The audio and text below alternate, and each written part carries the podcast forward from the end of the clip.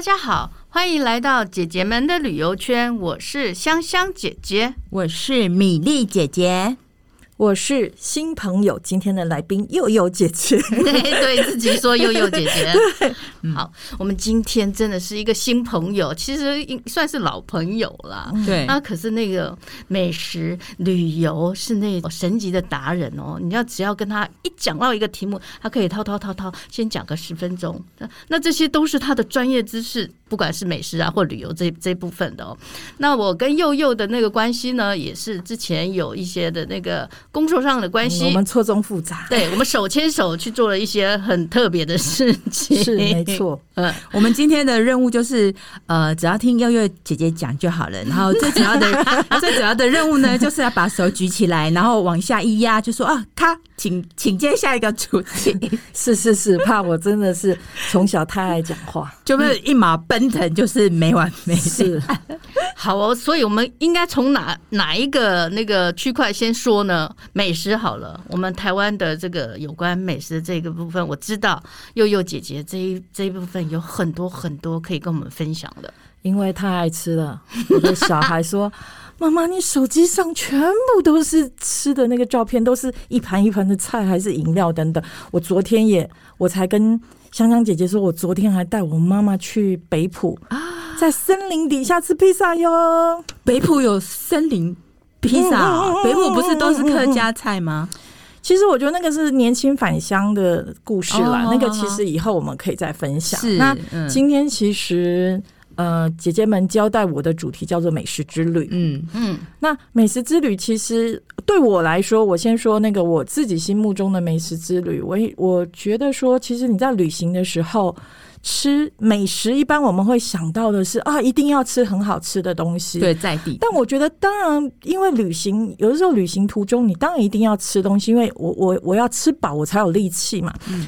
但是我觉得美食，我可能跟当地的文化，我吃这样子的东西，我可以了解当地的文化，嗯，我可以了解当地的农产，嗯嗯，他们的经济。经济生活，嗯嗯，所以我觉得，其实我们在旅行的途中，为什么会累积这么多吃的记忆？嗯、其实是在这个部分，甚至于现在，大家可能可以发现说，哎、欸，美食变成一个很好的 promote，对，就像餐厅一定要请网红嘛，对，啊、对不对？很多网红行销很好的工具，那这些都当然都是在。食物这件事情被大家发挥的很淋漓尽致，它的功能。你说美食是一个很好的行销工具，是呃被行销呢，还是呃拿去变成行销的那个方式？我我我觉得讲香香姐姐讲的蛮好的，嗯，因为她刚刚有提到说，那她是被行销还是她？他是主角还是他是帮忙的一个工具？那我觉得当然都有，因为像我们现在会讲说所谓的美食之旅，嗯，那我为什么会串出这个美食之旅？譬如说我可能是做嘉义的美食之旅，因为从前我从前我曾经做过嘉义的美食之旅，这样子，我们发现说，哎，其实嘉义市除了阿里山嗯。很厉害以外，其实它有很当当不能讲很棒的殖民文化啦，因为那个其实对历史上来讲是有点辛苦，对。但是日本究竟曾经有过一段时间在台。台湾嘛，哈，所以那边有很多的日本宿舍啊，然后像说它有一个市场，快木搭建的市场叫东市场。啊，然后那个东市场里面就很多好吃的东西，我们以前去吃过，美食啊，对，等等，就像说它有很好吃的那个春卷啊，然后牛肉汤啊等等。那这件事情就是说，我去吃的时候，我是吃美食以外，我就可以知道说当时的日据时代的文化。那为什么日据时代在这里会留下那些宿舍呢？OK，这跟阿里山的木材又有关系了。哦、那阿里山的木材啊，要怎么运下来呢？那不就是阿里山的生铁吗？对啊，生铁在世界上很有名。OK，你看，我们我们大家想一想，这样子串串串串串，你会不会发现，从美食你会连出来好多东西？那当然也可以说，从铁路也可以连到美食。嗯，那我觉得这样子，你的你的旅游。就会变得很精彩，嗯嗯，对，就是就是这样，就一串就串出来，是美食可以串出文化，是。串出历史，是。甚至串出可能以前的一些过往的故事。对，所以那我要问那个佑佑姐姐，到底你心目中的美食之旅是什么样子呢？我觉得美食应该是说，OK，第一个，它当然就是会，它会让我在旅行中间很满足，嗯、因为我吃饱了嘛，我才有力气去玩。这我刚刚讲到。嗯、那第二个，我觉得它可以丰富我的旅游，嗯、就是我的旅游不只是看景。就是在景之外，好，就像我刚刚讲的，我可能看景，我今天到到台中的大雅，嗯，他那里有麦田，嗯，那麦田台湾是不对，唯一的，对。长卖的地方，对，然后你就你可能就哦，那这样子，我可能要去找好吃的面包，嗯，那会给我是一个动机，所以我说它会丰富我的旅行，嗯，如果对一个喜欢吃的人来讲，他就可能从吃就辐射，像我现在，我我现在就是因为已经从。媒体工作稍微退休，我不在那个最最前线的时候，那我的旅行可能就这样，我就自己一直辐射出来，有别的方式，嗯。像我就去找食材。啊，对啊，我去看食材，对，然后就像我刚刚讲，哇，麦子，我在台湾没有看过麦田呢，哇，真的，对，嗯，然后就很多东西像鱼。或者是像，因为以前我们当记者会看到很多稀奇的东西，嗯，反而我很多庶民的东西我是不知道的哦。对，因为我们当记者吃的永远都是已经装饰好的，对啊，对。而且因为大家都希望，老实说，我觉得所有的人对面对媒体这件事情，他都希望把最美好的、最新的、最特别给你看。那像我们这种在都市长大的孩子，就很容易会。很多东西其实不知道。对啊，现在之前就是有听说小孩子不知道西瓜原来是圆，他以为是三角形，就会有这种趣事发生。没错，没错。因为我我小的时候，就是我们同学都在台北长大，像有些同学可能就不知道说凤梨是长在上树上还是在田里面，然后茄子也不知道。我你知道，我们真的在田埂上面，就是我们在田里面跟茄子拍照，然后九个台北来的女生，那农夫哈哈大笑，觉得。怎么会有这样子的事情？可是我们真的不知道。对啊，我以前也不知道红豆其实它是豆荚，长得对，类似像小灌木这样子。红豆是长在地上还是树上？对，我也是树。对，是乔木呢，还是灌木呢？还是地地爬的那种像花生那样子？会以为这样子。然后我我前些日子就。我其实主题是要去采访退休校长，他们在做些什么事情，嗯嗯、因为我要做那个第二人生。哦，后来呢，我就去找到找到老师们，他们开了一个野菜学校。嗯，那野菜学校很有趣的是，因为因为有可能会缺粮嘛，未来的未来的未来，粮食危机是因为这是全世界的面对的一些气候变迁。OK，嗯、在这个主题之外呢，他们去做野菜学校，是告诉你说，其实台湾。大家有吃过桂鸟吧？有有川七吧？对，可能是原住民，那可能是各个族群的人，他平常生活吃的东西。嗯，他们吃其实那叫野菜，就是哎，在野边，我们所谓的野菜，就说它其实是野生啊。你像原住民，他很有智慧啊，他们会从他们的身边去找这些食材出来，然后做菜，所以大家开始。越来越多人，因为现在旅游很蓬勃，大家到各个地方去以后，现在变成贵鸟，可能是有人是有规模去种它啊，人工种植。对，所以校长们就是退休校长们，他们就是要告诉我们换回换回你的记忆，或者是教新一代说，哎、欸，其实你身边有这些东西，你只要注意安全。嗯，就是我教你怎么认识。那也许这些野菜就是野草，都会当成你未来或者你现在可以吃的食物，就回归农园的生活嘛。那你看这个不就都是其实像那个野菜学校，我们就是当上课一样，就是去、嗯、去那边去在三星乡宜兰的三星，然后你就去看现场。老师就带我们说：“哎、欸，我们出去走路，然后可能就哎、欸，这个就是，甚至于在学校里面，他们因为现在为了要让我们认识，他们也会种，嗯，然后你就知道哦，昭和草啊，就是对你就会觉得啊，这就是贵鸟，就是你你其实后来会恍然大悟说，哎、欸，这不就我出去玩的时候看到的吗？对对对对，然后大家把这些东西收集收集后，哎、欸。”那天的午餐就是吃这些野菜，嗯，那这、欸、这有就是产地到餐桌的概念吗？所以其实就说现在发展出来，我觉得当然就是大家的脑袋都非常的好。从早年、嗯、好，我现在先讲说我我刚刚有讲说它会丰富我的旅游经验。好，其实当然刚刚香香姐姐也提到那个产地到餐桌。嗯、那所谓的产地到餐桌，其实就是我做了，我在这边看到了什么，只是我看到了芋头，嗯、我就芋头入菜嘛，嗯。我看到了刚刚我讲的贵鸟，我就贵鸟入菜。嗯嗯嗯。其实，在台湾啊，各个地方都有哦。田妈妈，对，我不知道你们有没有？有，就是大家可能可以慢慢去搜寻一下这记忆，说你可能看过田妈妈，嗯，田妈妈不姓田，她就是一个人。为什么叫田妈妈？我小时候认为她叫田，姓田。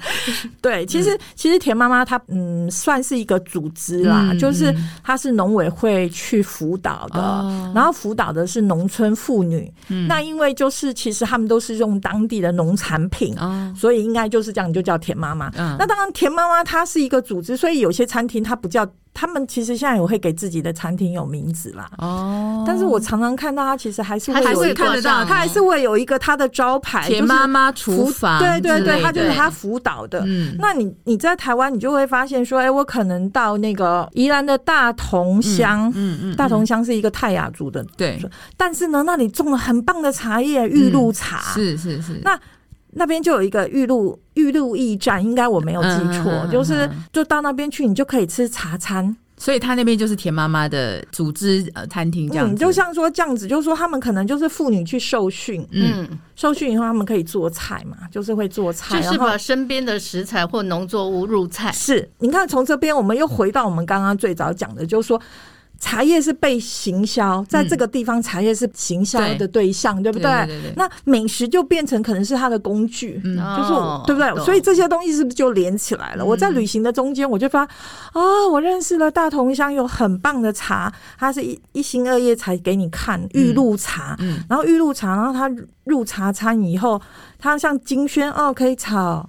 但它可以炒，什么乌龙茶那些都可以做。茶最常见就是榨那个茶叶，是对啊，是。比较比较常对。看到在餐桌上的嘛。所以你就会发现说，哦，从台湾从北到南，我们的平林，你到平林也可以吃茶餐呐，宜兰也有茶餐呐，嘉义也有茶餐，因为这些都是茶区。所以田妈妈她其实有点像比较早期的产地到餐桌的一种实行的方式吗？是，我觉得就我们这样回想以后，当产地到餐桌这件事事情被喊出来以后，其实你可以发现说，台湾其实很早就在做，因为我觉得这个是，嗯、这应该是说，他当时这就是一个本能嘛，嗯，就是像说，人家来我们家做客，对、啊，台湾人很好客，是啊，是啊，我会把我家最好的东西给你，嗯，当时会做什么？我家养鸡，我杀鸡给你吃嘛，对对对对，对不对？嗯、我家种香蕉，我香蕉给你吃，嗯、这其实就是产地的产地到餐桌的。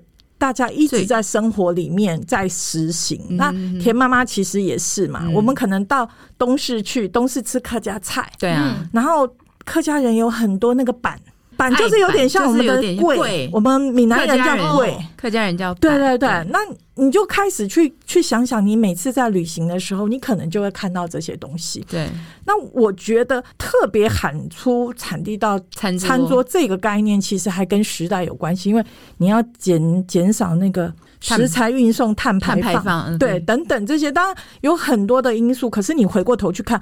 其实台湾做那个产地到餐桌做的很好呀，很早就开始了。就是大家这样慢慢想，你就想到说，好，OK。譬如说我到台南南西梅岭，我去赏梅，嗯，我要不要吃梅餐？对啊，对，新义乡赏梅是不是也是梅餐？对，那所以这里你就开始觉得说，其实你有很多的主题之旅，嗯嗯嗯，就是因为其实香香姐姐有提醒我说，要告诉大家，可能你在安排美食之旅的撇步，嗯嗯。其实我现在这样讲讲讲，虽然感觉好像没有什么体系，可是这样 拉拉拉拉出来以后，就发现哎、欸，很合理哦。嗯，我可能就是我的美食之旅，跟我自己可能的主题之旅，跟我的节庆之旅，嗯，都会有关系，都串在一起。是，就像说台湾在做观光也是很努力啊。那我们常常会有一些节庆，节庆当然不是只是那种敲锣打鼓的节庆，像说你。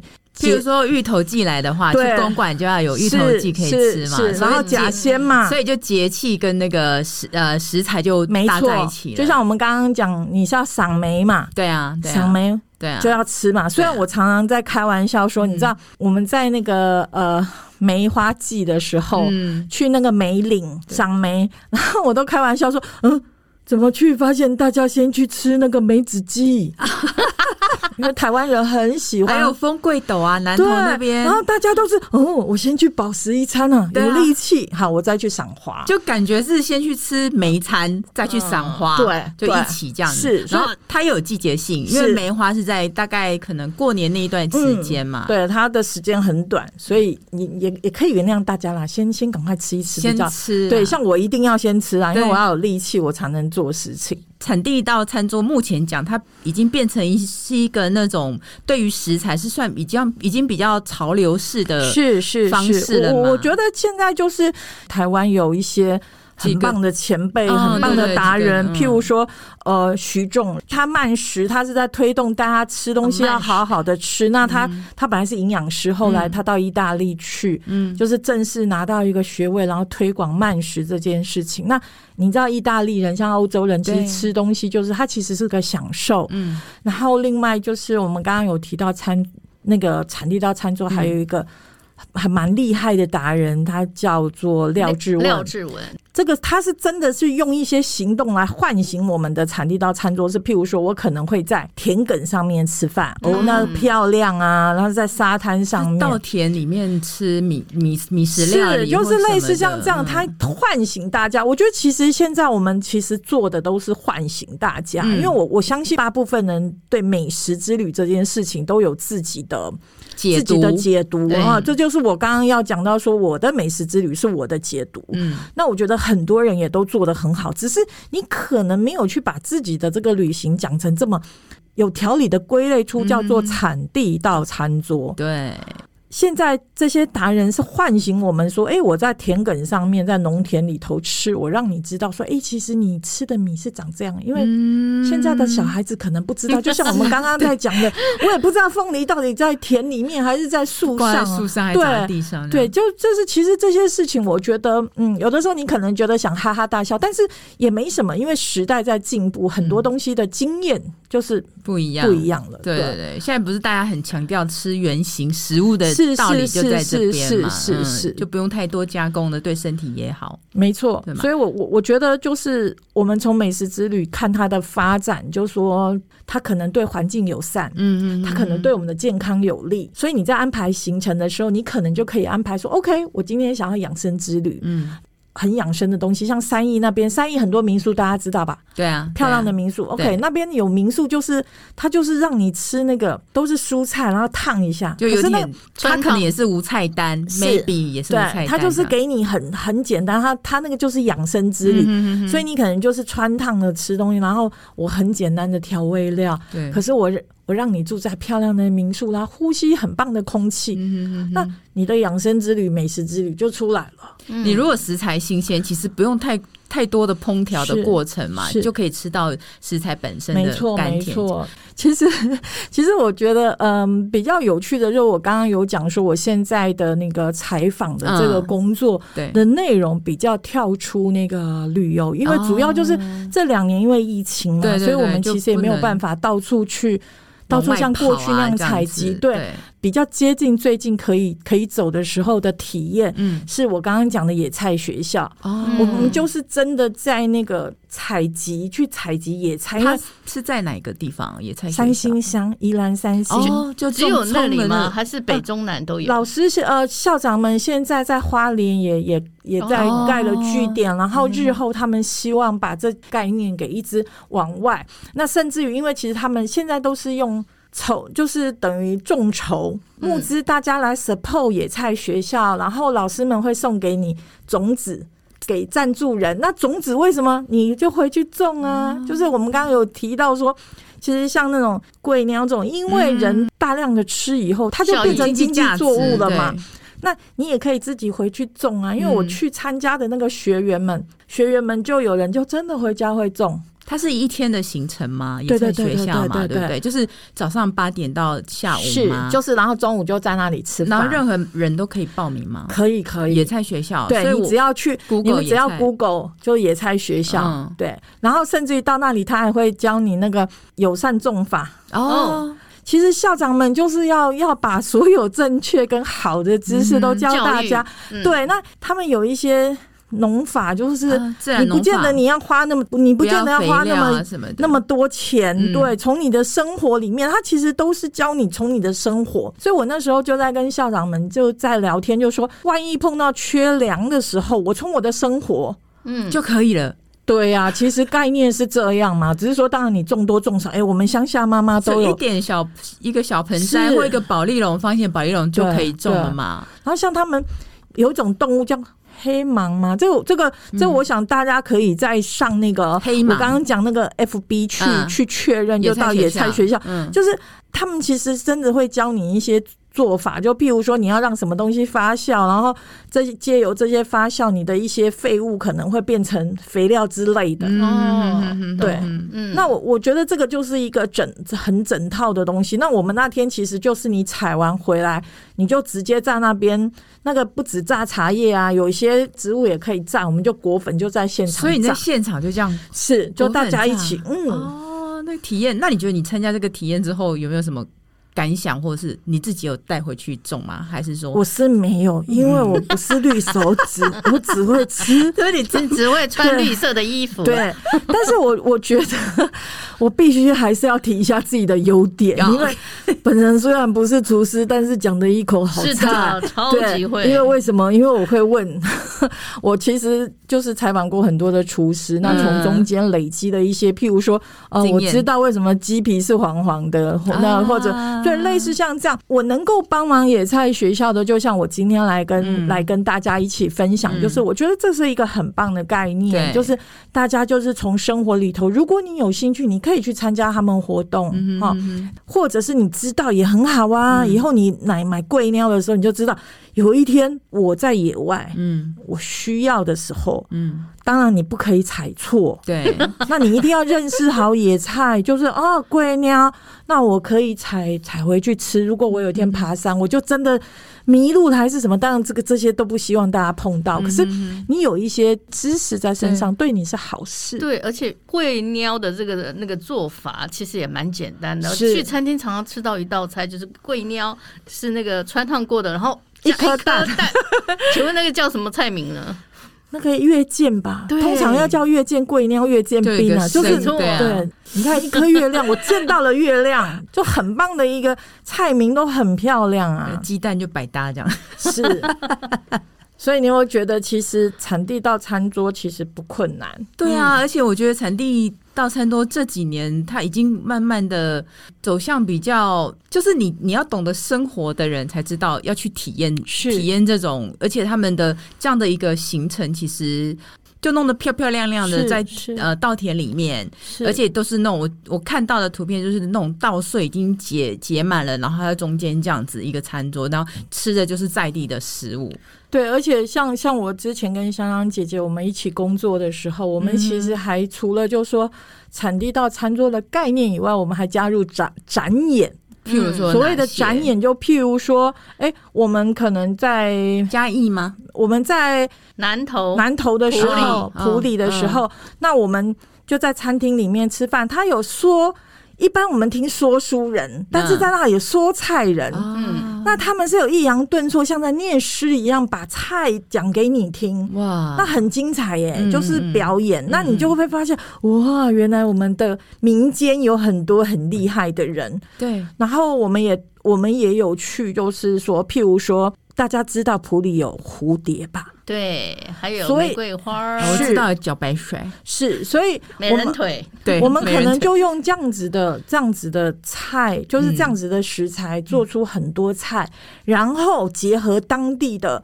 艺术家，艺术家，OK，表演团体，我们有书很棒的书画家帮我们写食谱，嗯，那有当地的表演团体去表演，在很棒的一个展演的地方，嗯，表演场地，那你可以看当地的表演，可能是学生啦，嗯、就是你不一定一定要找找很厉害的团体，其实你就当地，就是我们其实都在享受当地，嗯，就产地到餐桌，产地除了食材以外，还有产地的人呀，嗯，对不对？台湾。人人家说，人是台湾最美丽的风景。风景，对，嗯嗯嗯。我的论文的第一句话就是：台湾最美的不只有人而已，还有还有食物。食物，对对。因为我后来去念了餐旅管理，来报上名来是哪一 哪一个大学哪一个系？福大就是参旅管理，对，那是很专业的一个那个科系。是怎么会想再进修？因为你自己本身之前就是美食旅游记者出身的，后来想去再精进一些自己相关的一些尝试吗？嗯，我我觉得应该是说